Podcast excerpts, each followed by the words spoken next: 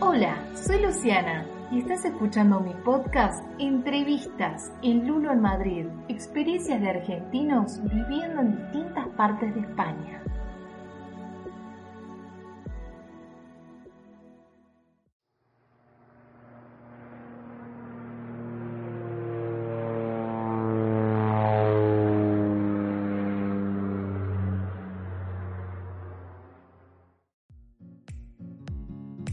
Bienvenidos a este tercer episodio de entrevistas en Lulo en Madrid. Hoy no me voy a ir muy lejos porque mi invitado está en la capital central de España, sí, mi tan querida Madrid, con su Parque del Retiro, la Puerta de Alcalá, la Gran Vía y tantos lugares históricos encantadores. Él dice que es un simple mortal, nacido y criado en el barrio de Núñez, Buenos Aires. Y como no podía ser de otra manera, es fanático de River. Tiene su propio blog con información interesante para todos aquellos que están pensando en emigrar. Le doy la bienvenida a Maxi en Madrid. Hola Maxi, ¿cómo estás? ¿Cómo va, Lulo? ¿Todo bien? Todo bien, por acá. Primero te quiero agradecer por estar en esta sección de entrevistas en Lulo en Madrid. Y en segundo lugar, Gracias por ayudar a muchas personas con, con tu blog y es muy lindo lo que haces. Y mm, a todo esto seguramente recibís muchos mensajes de agradecimiento en tus redes. ¿Qué te pasa a vos cuando te llegan todos esos mensajes de agradecimiento? A ver, bueno, antes que nada, gracias por, por haberme invitado, gracias por, por permitirme participar.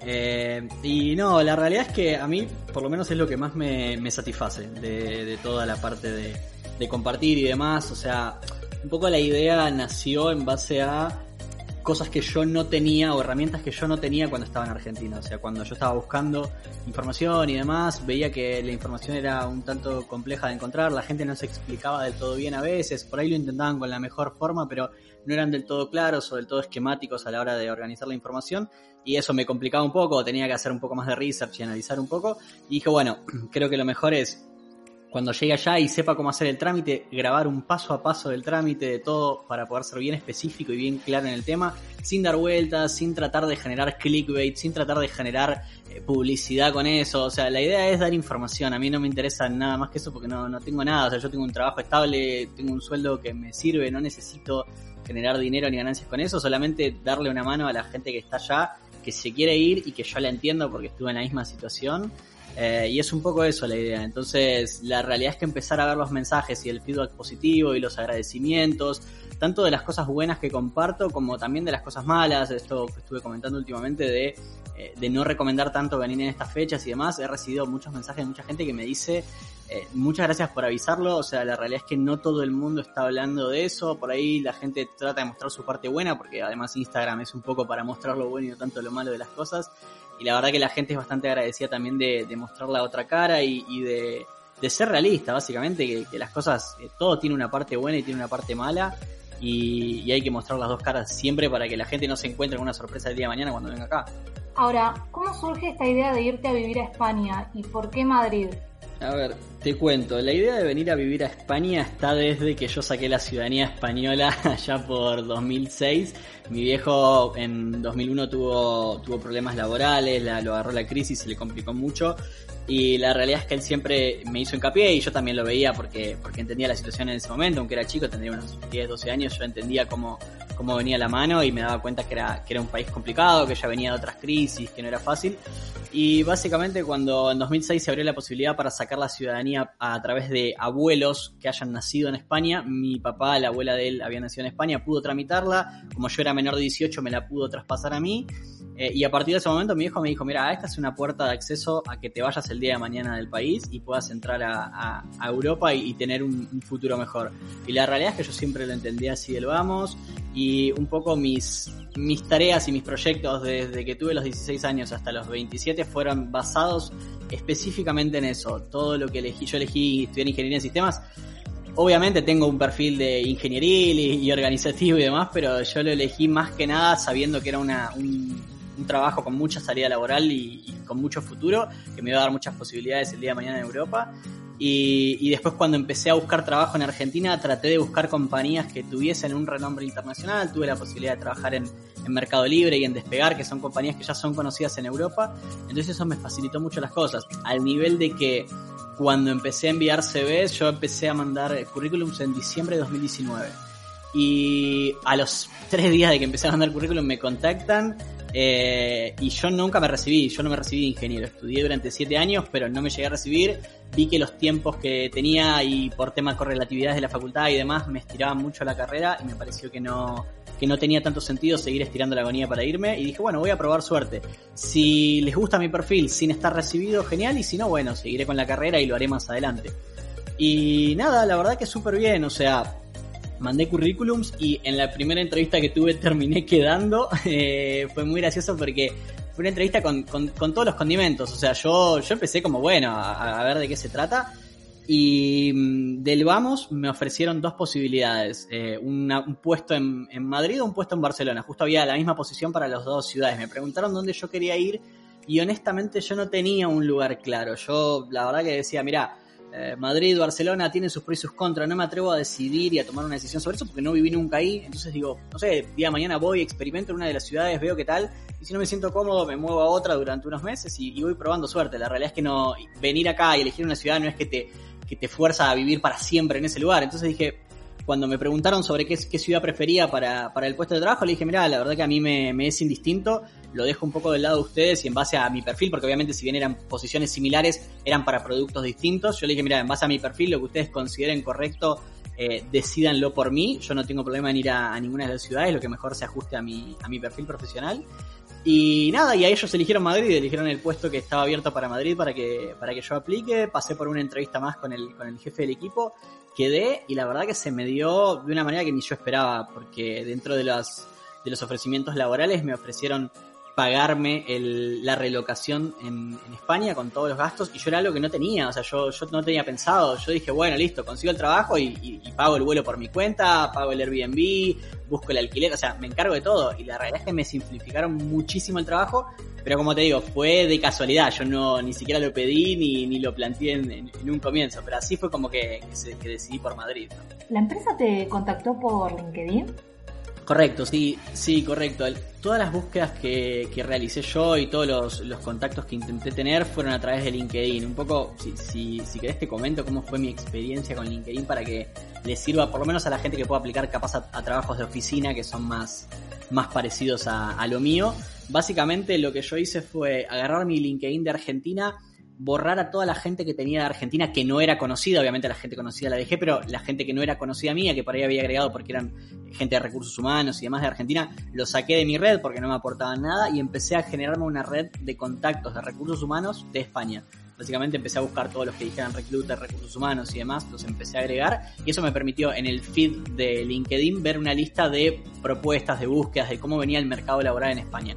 A partir de eso, en el apartado de jobs de LinkedIn, empecé a, aplicar algunos, algunos empleos y, y, sí, el primer contacto se dio por ahí, me mandaron un mensaje a través de, LinkedIn, después quedamos por contacto por email, tuvimos dos eh, videollamadas por Skype y, y así fue todo.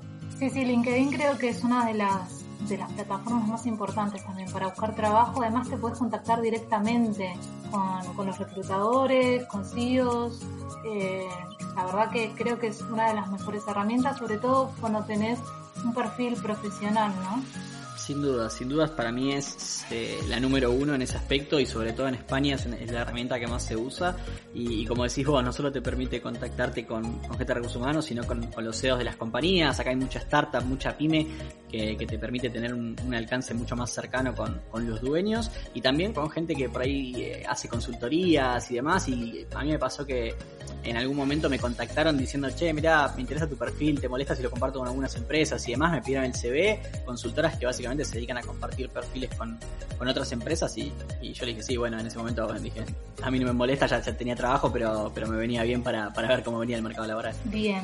Moxie, quiero que vayamos un poquito al pasado, al, al antes de emigrar y que me cuentes tu experiencia con respecto a tus sentimientos, los miedos, la incertidumbre, que la pasamos todos los que tomamos la decisión de, irnos de nuestro país y cómo viviste ese proceso interno. Mira, yo no te voy a mentir, eh, creo que es al haber pasado durante 12 años con la idea y la mentalidad en venirme a, vivir acá, era como algo que tenía muy claro y que no nunca titubeé o nunca tuve dudas al respecto, siempre como que fui al frente. Y en ese aspecto también creo que a veces hace bien, si bien yo soy una persona que durante 12 años calculó y pensó y especuló, hizo todas las cosas para que salieran de esa manera. En el momento que hay que hacer las cosas, soy el que cree que no hay que pensarlo dos veces y que hay que aceptar las cosas y decir vamos para adelante y, tratar de, encarar las situaciones de la mejor forma posible. Y la realidad es que, como te digo, para mí, o sea, el, el proyecto de venir a España era el sueño de mi vida. Si vos me preguntabas en Argentina cuál era la, lo, qué era lo que más me importaba que me sucediera en la vida en el futuro, era venir a España. Hoy, bueno, tendré que repensar un poco cuál es el sueño de mi vida porque ya no tengo uno tan claro, pero en ese momento, en ese momento era venir a España y, la realidad es que no te voy a mentir, el día que me contactaron para decirme que había quedado y, un poco cómo iba a ser todo el proceso, yo no lo podía creer. O sea, yo saltaba, saltaba, pegaba la cabeza contra el techo cinco veces. No sé, estaba, estaba en las oficinas del trabajo y sentía la necesidad de decírselo a todo el mundo, pero también era como que me daba un poquito de miedo quemarla. ¿Viste? Uno dice, bueno, me dijeron que sí, que está todo bien, pero pará, todavía no tengo el vuelo, todavía no tengo el contrato de trabajo firmado, me lo iban a mandar en esos días, pero digo, estaba como esa cosa de lo digo y no sea cosa que lo queme y se caiga por algún motivo. Bueno, estaba un poco eso, entonces estaba en una sensación muy rara y nada, con los, con los más conocidos o con la gente que mejor me llevaba,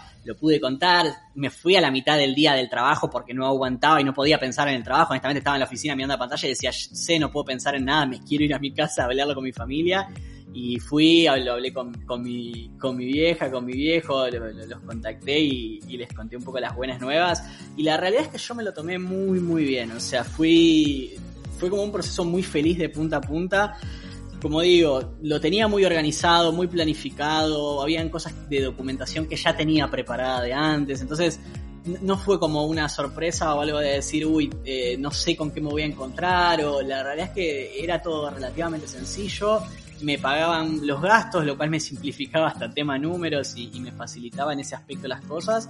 Y la duda más grande que tenía era más que nada, bueno, yo llegaba un, viernes acá y el martes empezaba a trabajar, ¿no? Y yo decía, bueno, nada, las primeras semanas, ¿cómo va a ser trabajar con gente de una cultura que no conozco? Si bien hablan el mismo idioma, las culturas eh, nunca son, son iguales y en este caso yo he empezado a ver con los meses que son muy, muy distintas de lo que nosotros pensamos. El español no se parece en absolutamente nada al argentino. Si yo tuviera que decir a qué nos parecemos, sin dudas es a los italianos en un 90% y hay un 10% que es puro invento argentino.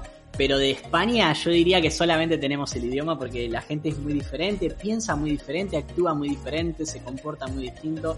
Entonces fue, fue todo un proceso trabajar con ellos, entender cuando dicen algo, qué es lo que me están queriendo decir. Eh, la verdad que uno cree que hay un idioma universal al trabajo y en, y en profesiones y demás, pero no. Eh, las cosas se piden diferente acá, se plantean diferente, los tiempos son distintos, todo es una adecuación y la realidad es que en mi caso venir solo, yo nunca había venido, bueno, en realidad estoy mintiendo, sí había venido a Madrid, vine una sola vez el, el año anterior a emigrar y vine particularmente por la final de la Copa Libertadores, yo soy fanático de River y justo se dio el partido y, y vine para ver el partido, pero yo antes de eso jamás había pisado Europa. Pero mirá las casualidades de la vida, ¿no? es una casualidad, pero que no tiene sentido alguno. Eh, no solo es casualidad que yo vine un año antes ya planificando eh, empezar a pensar en la emigración, sino que el destino eligió que fuera Madrid y no Barcelona, y las oficinas en las que yo eh, trabajo quedan exactamente enfrente del Estadio Bernabéu, es en el edificio Torre Europa, que es exactamente enfrente del Estadio Bernabéu. Es una cosa que no tiene ningún tipo de sentido lógico, ningún tipo de explicación. La pensé mil veces y no se la encuentro. Pero bueno, es una anécdota muy, muy graciosa para contar. Eh, y como digo, la realidad es que es, es complejo cuando uno no conoce la ciudad y, no sabe nada del lugar, empezar a adaptarse. O sea, es caminar las calles y no entender que acá las calles no son cuadradas, sino que son múltiples curvas y tenés que tomar un camino correcto para no tardar el triple en llegar a un lugar, eh, entender un poco cómo funcionan los semáforos, que hasta son distintos, cómo es el tema del cruce del peatón, cómo es la comunicación en un local, cómo funciona el delivery. Bueno, hay muchas cosas que, son diferentes, que por ejemplo, una cosa muy graciosa es que acá eh, los porteros eléctricos permiten abrir la puerta al delivery y el delivery entra a tu casa y te entrega el paquete en la puerta de tu casa cosa que en Argentina es... Tal sí, sí, sí, a mí me pasó una vez y, iba a bajar y me crucé con el chico del delivery y no podía creerlo, me pasó más de una vez, sí, sí, sí.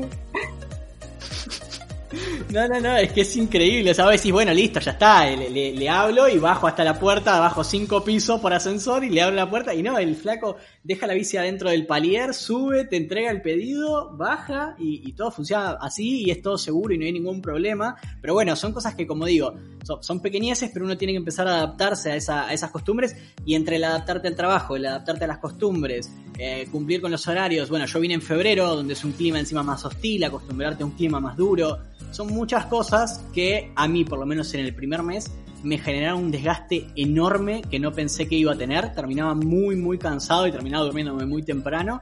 Pero bueno, es parte del proceso de adaptación y después del primer y segundo mes ya las cosas empiezan a fluir mucho mejor. Bien.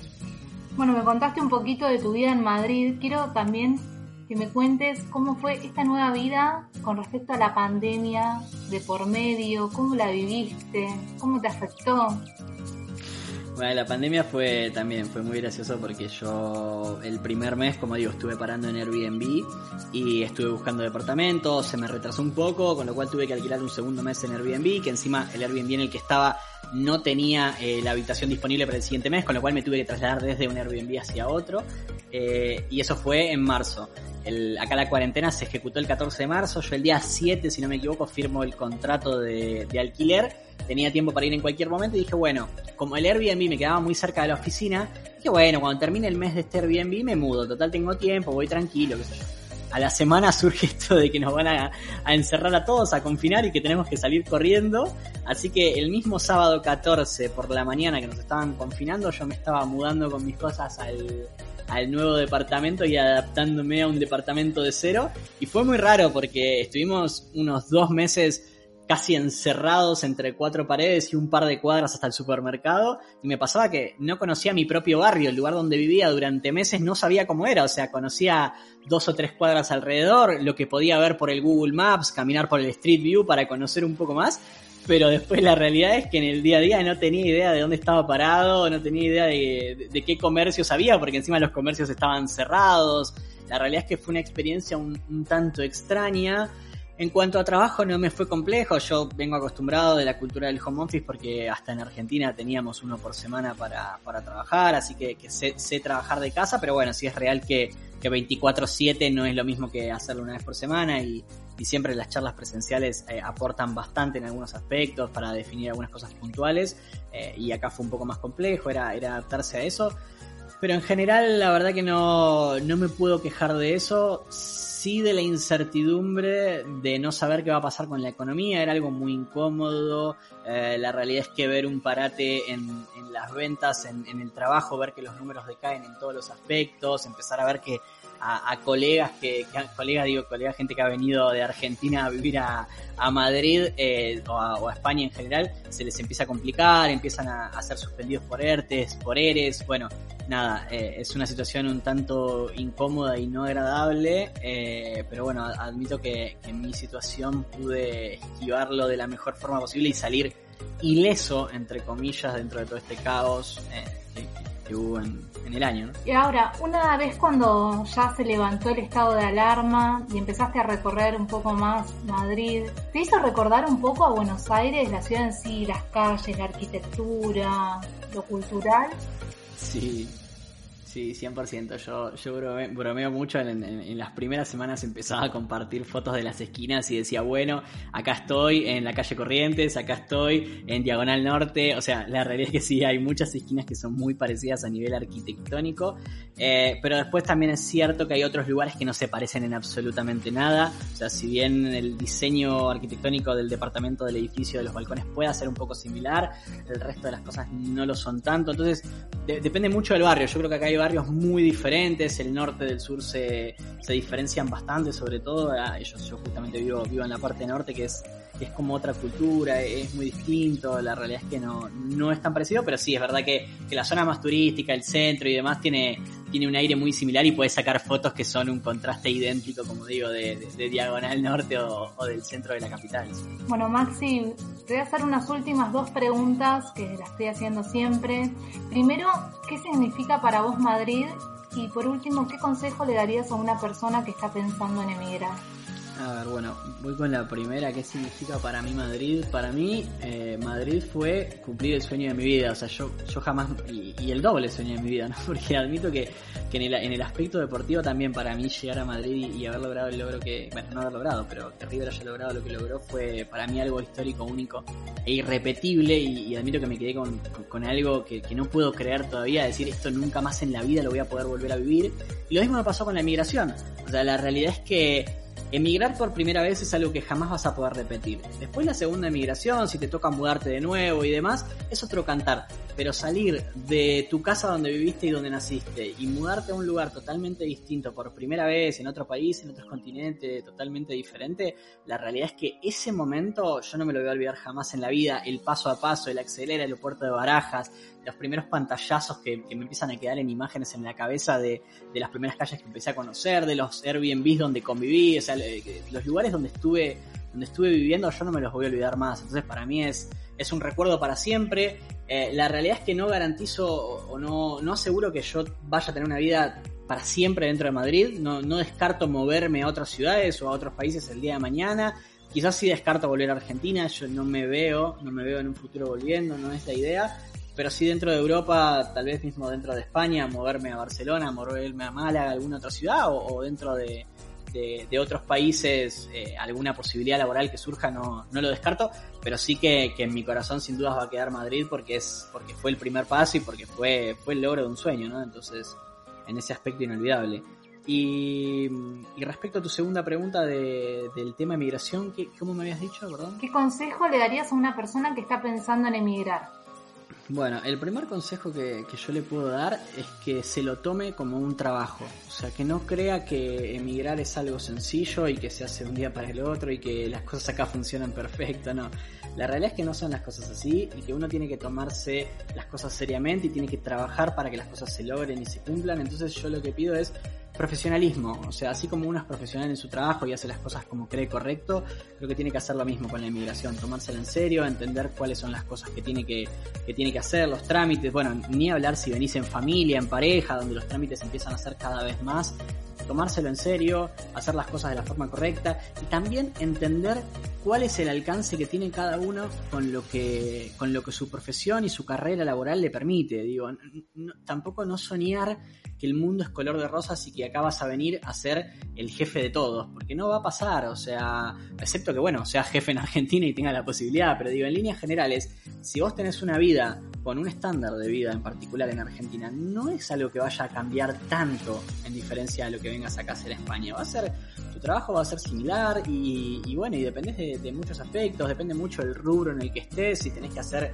homologaciones de títulos, si tenés que estudiar algo más, digo, cada país es un mundo y tiene sus propias reglas, entonces tomárselo en serio y entender cuáles son las cosas buenas y cuáles son las cosas que uno tiene que dejar de lado, porque uno también cuando se va deja muchas cosas de lado, o sea, yo admito que en, lo laboral la comodidad que tal vez sentía en Argentina de sentirme más familia dentro de los equipos de trabajo y demás, acá me es un poco más difícil, si bien la verdad que la gente es súper amable y demás, yo no me siento parte porque personalmente no los, no los veo iguales a nosotros, entonces es como que nada, uno trata, viste, siempre de, buscar gente con la que se parezca mucho y acá pasa que lamentablemente son diferentes y está perfecto y es, es lógico y con, el tiempo te vas a ir adaptando, pero en un principio vas a decir, che, es, es todo muy distinto y, no me siento parte, por más que te hagan, te quieran hacer parte, vos no te sentís parte.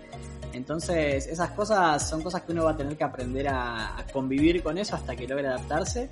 Así que nada, venir con la cabeza fuerte, entender que no todo va a ser fácil, pero que a largo plazo yo me atrevo a garantizar que en el 90 o 95% de los casos las posibilidades y las oportunidades que puedas tener acá para tener un futuro, no sé si mejor, pero sí más tranquilo a nivel inseguridad, macroeconomía y demás, yo garantizo que, que es muy probable que sea así, que las posibilidades de que las cosas salgan mal, creo que son más de uno que del país que no te esté dando las oportunidades. Bueno, Maxi, muchas gracias por tu testimonio y por haber pasado por entrevistas en Luna en Madrid.